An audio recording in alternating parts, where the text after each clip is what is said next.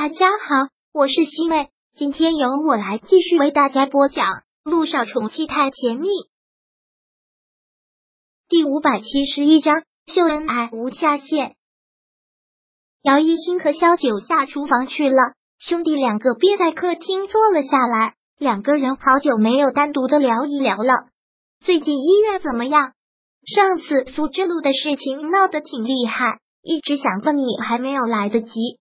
本来我都已经做好了抗战准备，没想到了要上战场的时候，他们撤诉了，所以就这样了。现在的媒体就是这样，三分钟热度。现在也没有媒体关注这件事情了，就算是过去了吧，那样就好。杜奕晨说道。但最近事情很多啊，忙都要忙死了，真是羡慕我以前的生活，感觉一去不复返了。以前还能出国深造、学习、调研。现在整天就泡在医院里，恨不得一个人当两个人用。别身在福中不知福了，也别故意在这里跟我说这样的话。我还不知道你不想出国深造，那是你舍不得你老婆。现在你跟一心在一家医院里，幸福的像面一样吧？生我者母啊，知我者哥哥也。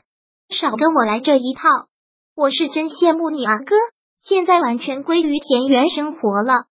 人家都是相夫教子，你这完全是宠妻教子啊！陆氏集团不要了，专门开始研究烹饪了。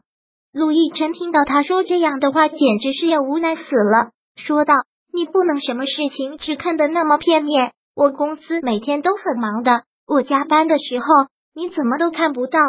最近有一个大项目要上，在招标阶段，投标的公司很多，我真拿不定主意。正好你来了。”给我个意见，我陆一鸣听到这个都要哭了，感觉自己又给自己挖了一个坑。我要真会管理企业，我就不去做医生了。企业上的事情我是真不懂。别谦虚了，你不爱管那是你没这方面的兴趣，但你有这方面的能力，我还不知道你。别在这里跟我交情了，我去给你拿资料。陆亦辰站起身来，进了书房。然后拿了一沓资料过来给他看，这些都是投标公司的情况，还有他们的报价以及对项目的施工规划。陆一鸣既然答应帮他做参谋，那就要百分之百的投入，很认真的看着这些投标企业。但当看到苏氏集团的时候，还真是吃了一惊。苏氏集团，陆一鸣很疑惑的问道：“是苏之路的那个苏氏集团吗？”“是。”“他们投标做什么？”他们不是化妆品公司吗？你对商业上的事情还真是不了解。陆亦辰一边给他倒茶，一边解释道：“你不知道，现在苏氏集团发展飞快，那款衍生火爆了之后，他们的股市大涨，整个公司也是水涨船高。而且不久前，温景言真是大手笔收购了金城建筑。就算你不了解房地产企业，也该听过金城建筑吧？”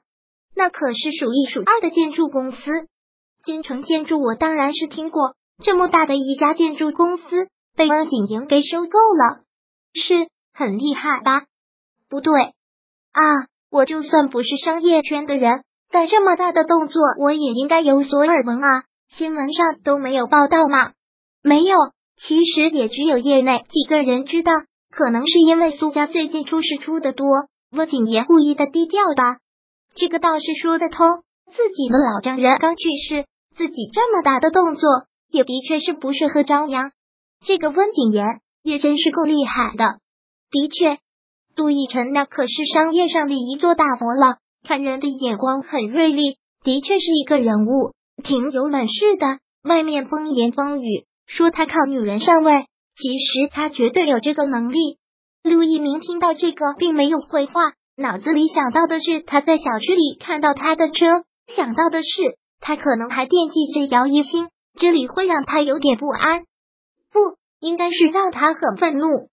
他没有再想下去，而是继续拿着这些来投标的投标书，认真的看着。看完了之后，陆一鸣笑了笑，将这些投标书都放到了茶几上，说道：“温景言还真是诚意满满，所有投标的公司里，他的报价是最低的。”而且低的不是一点点，看上去是一笔赔本的买卖，的确是很有诚意，而且赔本赚吆喝。